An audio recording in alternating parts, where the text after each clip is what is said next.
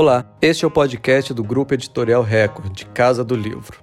No episódio de hoje, Lívia Viana e Renata Petengil entrevistam a autora Paula Hawkins. Oi, pessoal, que bom, estamos de volta à Casa do Livro mais uma vez. De novo, ao meu lado, eu tenho minha colega e parceira no crime, Renata Petengil. Estou aqui. Sempre um prazer inenarrável estar com você. Muito bom. E aí, me conta quem a gente vai falar, com Olha, quem a gente vai falar hoje. Hoje o episódio vai ser muito especial. A gente está recebendo aqui ninguém menos que Paula Hawkins, essa grande escritora best-seller, famosíssima aqui e no mundo. Ela nasceu no Zimbábue, mas mora no Reino Unido. Ela tem 49 anos e já vendeu cerca de 25 milhões de exemplares dos livros dela. Ela é autora da Garota no Trem, que fez um sucesso muito grande mundial e que virou filme em 2016. Ela é autora também do Em Águas Sombrias, que foi um outro livro muito bem sucedido aqui no mundo.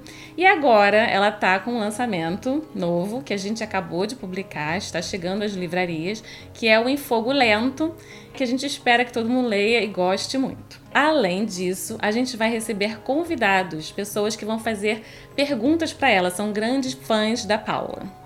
Paula, seja muito bem-vinda à Casa do Livro. Dessa vez a gente está junto nós três novamente. Já estivemos juntas nós três em 2017, né? Sim, quando ela veio Na a Bienal. Bienal do livro. E eu, se eu não me engano, a última vez que nos vimos nós três estávamos num rooftop tomando drinks e agora estamos. Tem, tem uma desvantagem pela distância, mas em breve estaremos juntas de novo, fisicamente também.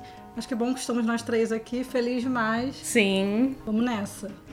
Olá, como estão? É ótimo estar aqui esta noite. Quer dizer, talvez seja mais cedo para vocês, é noite para mim. E olá a todos no Brasil. Bem-vinda. Então vamos começar e começar do começo, né? No caso do seu começo, Paula. Uh, você é jornalista e é curioso que você tem enveredado para escrever livros somente de suspense. A gente queria entender como é que é isso, como é que uma jornalista vai parar nesse ramo do suspense. Conta pra gente. Sim, trabalhei como jornalista durante 15 anos, mas sempre tive interesse em escrever ficção. E o tipo de ficção que queria escrever era policial. Porque é o tipo de coisa que me interessa. Sempre tive um lado meio sombrio.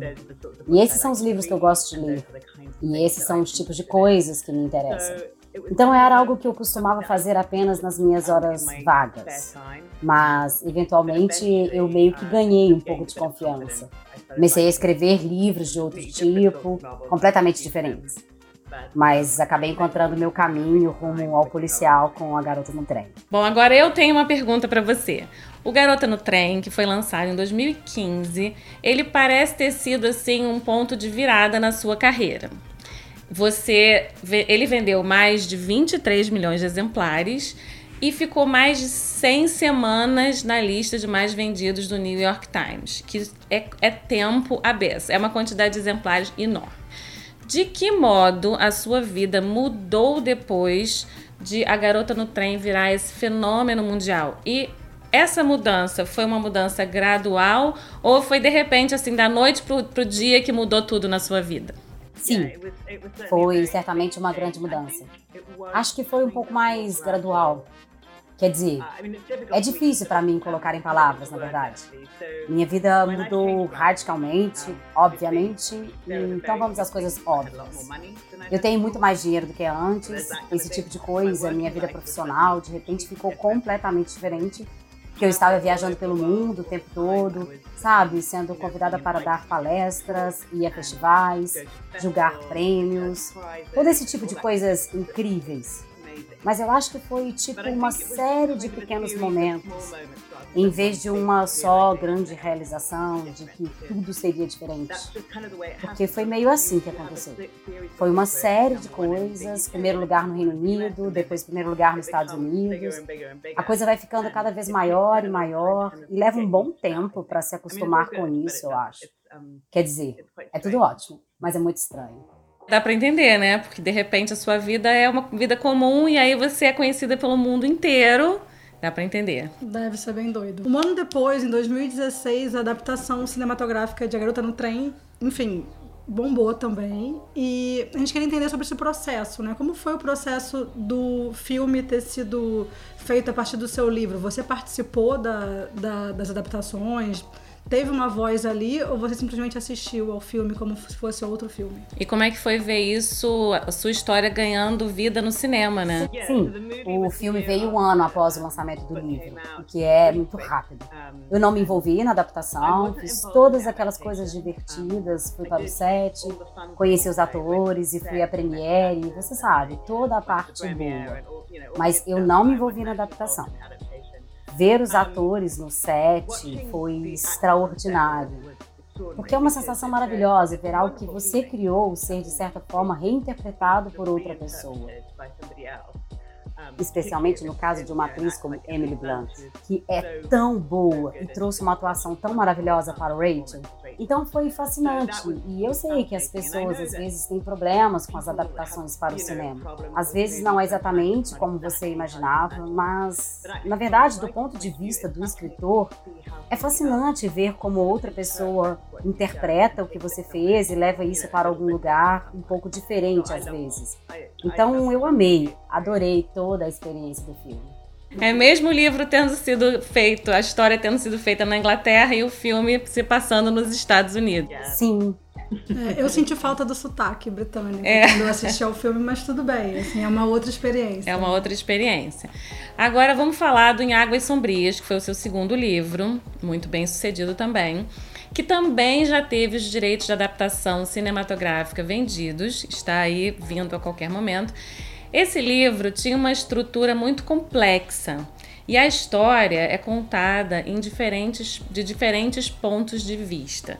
Como foi o processo de criar essa estrutura em detalhes? Em Águas Sombrias foi realmente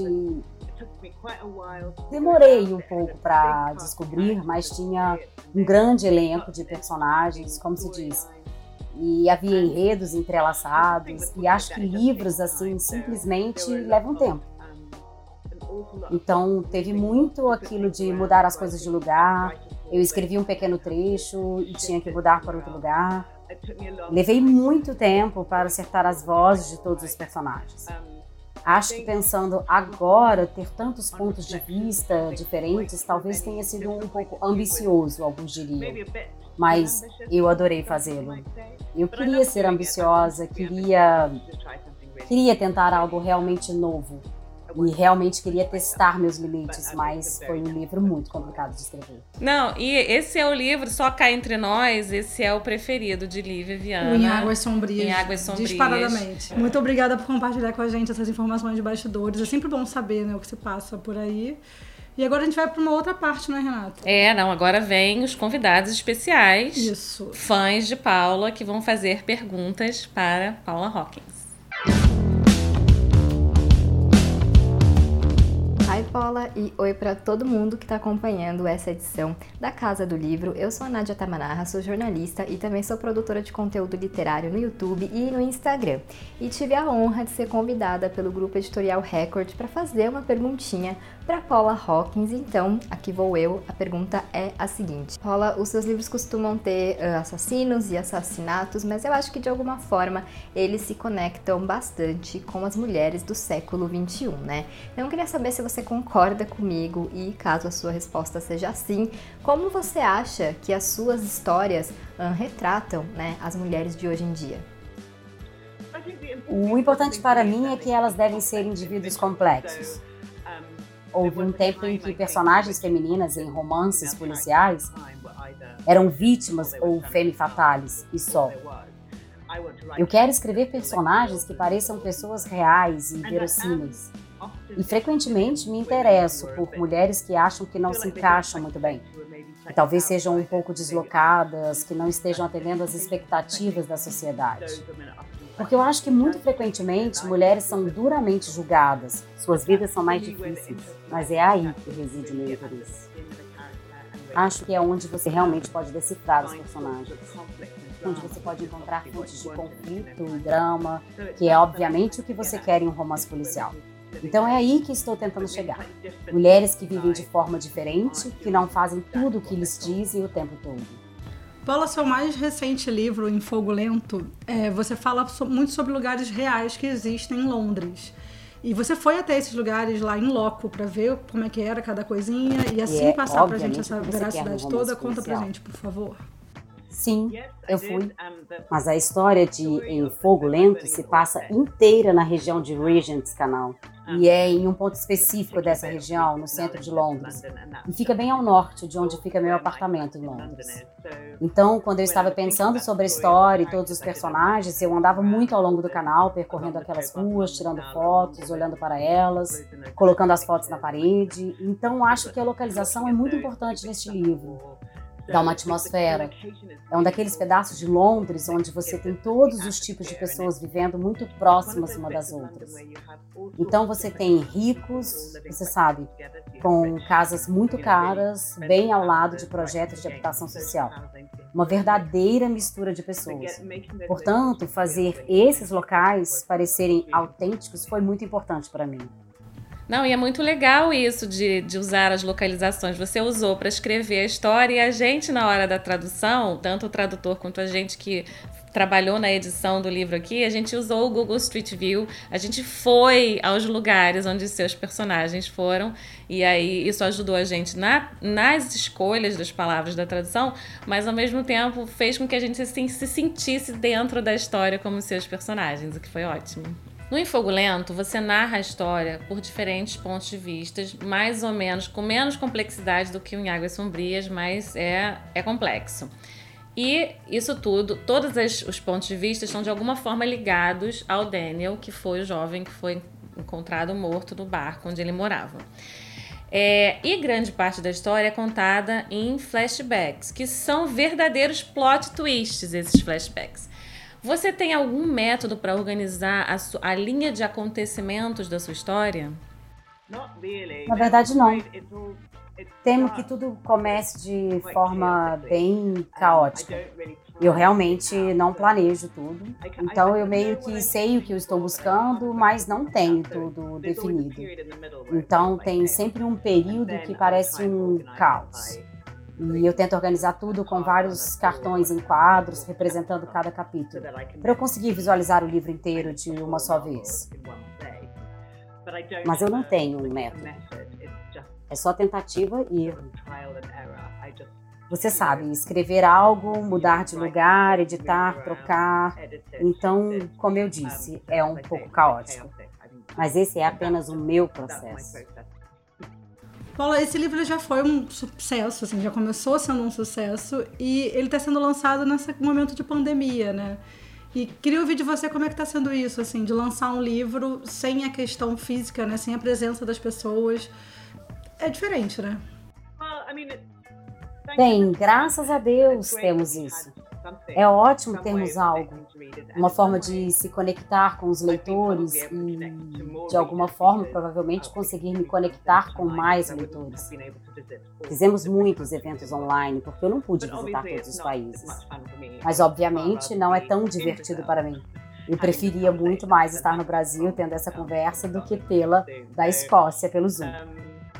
Eu estou muito feliz que o tenhamos. Também ficarei muito feliz quando pudermos fazer muito mais pessoalmente. Sair e realmente encontrar leitores, autografar livros e esse tipo de coisa. Então, sim, tem sido bom. Mas não é tão divertido. Talvez ano que vem, né? Sim, talvez no ano que vem. É, eu espero que sim, né? É. Que a gente consiga voltar a receber pessoas no Brasil e que a gente possa também conseguir viajar, enfim, né? Circular. Paula, o Em Fogo Lento, ele estreou já na lista de mais vendidos, tanto nos Estados Unidos quanto na Inglaterra. E é curioso, né? Depois de você estrondar, assim, de primeira com a Garota no Trem, vir logo depois o, o Em Águas Sombrias e agora o Em Fogo Lento também chegando nessa lista de mais vendidos. Como é que é isso, assim, de ver que mais um livro seu fez esse sucesso todo? Sempre que lança um livro para o mundo, você espera Sabe, eu tenho ótimas editoras em todo o mundo que fizeram um trabalho incrível para levar meu livro a todas as livrarias, criar expectativas sobre ele. Mas você não sabe. Você nunca sabe o que vai ser, especialmente no tipo de situação em que estamos agora. Você não sabe se as livrarias estarão abertas ou o que vai acontecer. Então, estou grata, estou muito feliz que as pessoas tenham expectativa. Espero que as pessoas que gostaram dos outros livros gostem deste também. É sempre um momento de muito nervosismo, a publicação de um romance. Acho que isso é para qualquer pessoa. É um alívio quando você vê que as pessoas gostaram, né? Imagino, né? Sim. Deve ser uma loucura. Olá, meu nome é Renieri, do canal Palavras Radioativas, e eu tenho uma pergunta para Paula Hawkins. A Paula é uma autora super reconhecida e aqui no Brasil os livros dela sempre fazem muito sucesso, mas acredito que independente do sucesso, algumas coisas nunca mudam no processo de escrever e publicar um livro. Então a minha pergunta para a autora é: qual foi a maior facilidade e a maior dificuldade que você enfrentou escrevendo em Fogo Lento? Acho que a coisa mais difícil realmente foi encontrar a maneira certa de contar a história. Porque são cinco personagens e há uma série de conexões interessantes, várias linhas narrativas. Há um livro dentro do livro. É um livro bastante complexo. Então, sempre me leva algum tempo, como com o anterior, para descobrir qual é a melhor maneira de contá-lo e em que ordem os leitores precisam aprender as informações. Em que ordem tudo precisa acontecer. Uma vez que eu possa ver como todas as peças vão se encaixar, então é ótimo, funciona. Mas esse processo é frequentemente muito difícil e muito frustrante. Então eu acho que isso é a coisa mais difícil. Eu não tenho certeza se qualquer coisa enquanto escrevia foi fácil. Mas acho que me diverti mais com este livro do que com os anteriores. Adorei escrever a personagem de Irene e adorei sentir que tem um pouco mais de leveza nele. Então é isso, foi muito divertido de fazer, mas eu não diria que foi fácil. Bom, agora a gente vai fazer uma pergunta que é baseada no, no que foi escrito num artigo no Shondaland. Eu vou até ler aqui o que está escrito.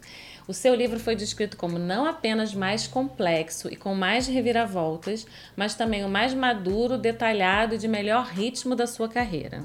Um super elogio. Aí a pergunta é: você, antes de escrever, você já tinha esse plano genial de fazer dele essa obra icônica e, né, maravilhosa que foi avaliada, como foi avaliada no artigo, ou foi uma coisa natural que aconteceu, uma história que você escreveu despretensiosamente enquanto se divertia ao escrever? Uau! que pergunta grande. Quer dizer, é uma ótima análise. Eu não sei se tinha reparado nessa frase, que obviamente é a coisa mais lisonjeira que alguém pode dizer sobre o romance. Você sempre espera que este romance seja o seu melhor, que você continue a melhorar, que você continue vendendo. Isso é tudo que um escritor pode esperar. E tentar fazer melhor e melhor e melhor. E espero que o próximo livro seja ainda melhor. Mas eu me diverti escrevendo este. E eu acho que outra coisa que você quer é que ele seja satisfatório, que seja agradável, tanto para o leitor quanto para você.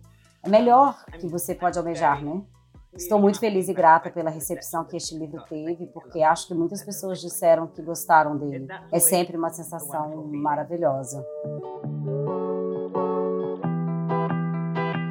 Eu sou a Duda Menezes, do canal Booked, e a minha pergunta para Paula Hawkins é sobre os seus personagens.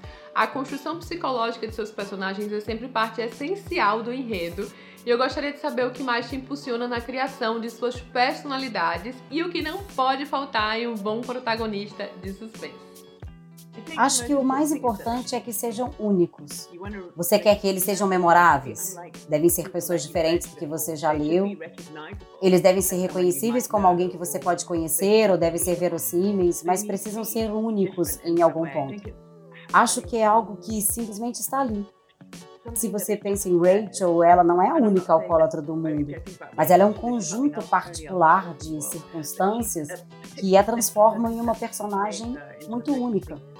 E acho que é com isso que as pessoas realmente se envolvem. Com Laura, da mesma forma, ela pode ser frustrante, você pode não gostar muito dela, mas tem muito nela que faz você se sentir compelido a segui-la. Você quer descobrir o que vai acontecer com essa personagem. O que ela vai fazer a seguir? Eu acho que o que realmente importa ao criar um personagem é torná-lo realmente memorável. Ah, eles são, no final das contas, né? A gente não esquece esses personagens. O livro acaba e a gente continua sim, pensando sim, neles, são né? esses memoráveis, né? Vão martelando assim na nossa cabeça. Muito bom. Bom, quando você veio ao Brasil, você comentou que sempre que começa a escrever um livro, você já sabe como vai terminar. Acontece que o Infogulento, cada personagem tem um final Polêmica. diferente. Quando você começou a escrever o Infogulento, você já sabia qual seria o fim de todos os personagens? Essa é uma boa pergunta. Tudo que eu sabia era a identidade do culpado, quem matou Daniel e por quê. Esse era o único final que eu realmente conhecia. Todo o resto foi desenvolvido na escrita. Eu não sabia como cada personagem iria terminar, e na verdade houve mais de um rascunho em que esses finais mudaram. Em cada versão, diferentes personagens tinham finais diferentes daqueles que tem na versão final. Então, isso é algo que eu descubro enquanto escrevo. Eu tenho que saber quem é o culpado, porque do contrário, eu sinto que não tenho um objetivo claro. Mas gosto de deixar muitas coisas em aberto para que você tenha espaço para fazer novas conexões. E isso é mais divertido na escrita porque eu sempre sinto que, bem, é mais divertido para o escritor, mas também acho que produz uma escrita muito melhor. E, e funciona mesmo. Bom, o livro termina questões polêmicas. O livro termina com uma dualidade. E cabe a nós, leitores, escolhermos em qual versão ali do rumo do enredo a gente vai acreditar.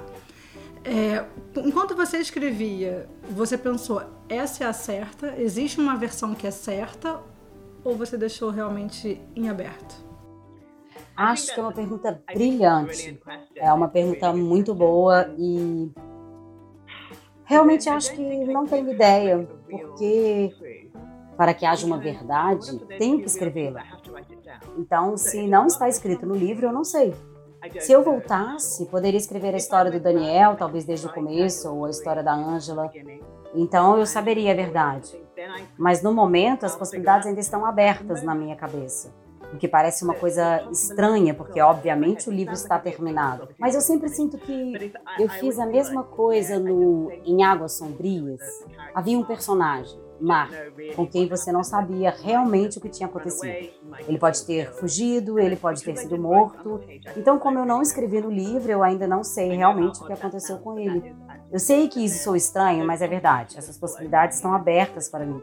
Essas possibilidades estarão abertas até que eu realmente conte a história real em um livro. Aproveitando essa pergunta, para você saber o que aconteceu aqui dentro da editora enquanto nós estávamos trabalhando no seu livro. Treta. Treta. o crime acontece a partir de uma situação e esta situação dá margem a interpretações. Eu interpretei de um jeito e uma pessoa que trabalha comigo interpretou de outro. E nós ficamos brigando aqui. Eu falo assim: não, mas eu tenho certeza que o que aconteceu foi isso. Não, você não sabe de nada. Foi, foi... Aí a gente queria se matar aqui. E na verdade, né? Vocês podem continuar brigando sobre a resposta. É, vamos continuar vamos, brigando. Exatamente, cada um que a gente faça clube dos livros e afins pra gente debater o que vai ser melhor. Né? Isso, e depois a, a gente versão. conta pra ela o que, que a gente resolveu. Exatamente, o que a maioria resolveu.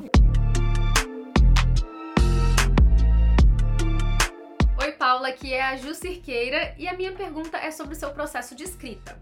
Me parece que hoje em dia nós temos muitas distrações, muitas coisas para lidar nas nossas vidas, que a não ser que o nosso trabalho principal seja a escrita, nós tendemos a deixá-la de lado ou escrever apenas no nosso tempo livre. A maioria dos escritores precisa dividir o seu tempo de escrita com outros trabalhos, família, a pressão para estar presente nas redes sociais, e eu queria saber como você lida com isso. Isso também afeta a sua rotina de escrita? E se você tem alguma dica pra gente?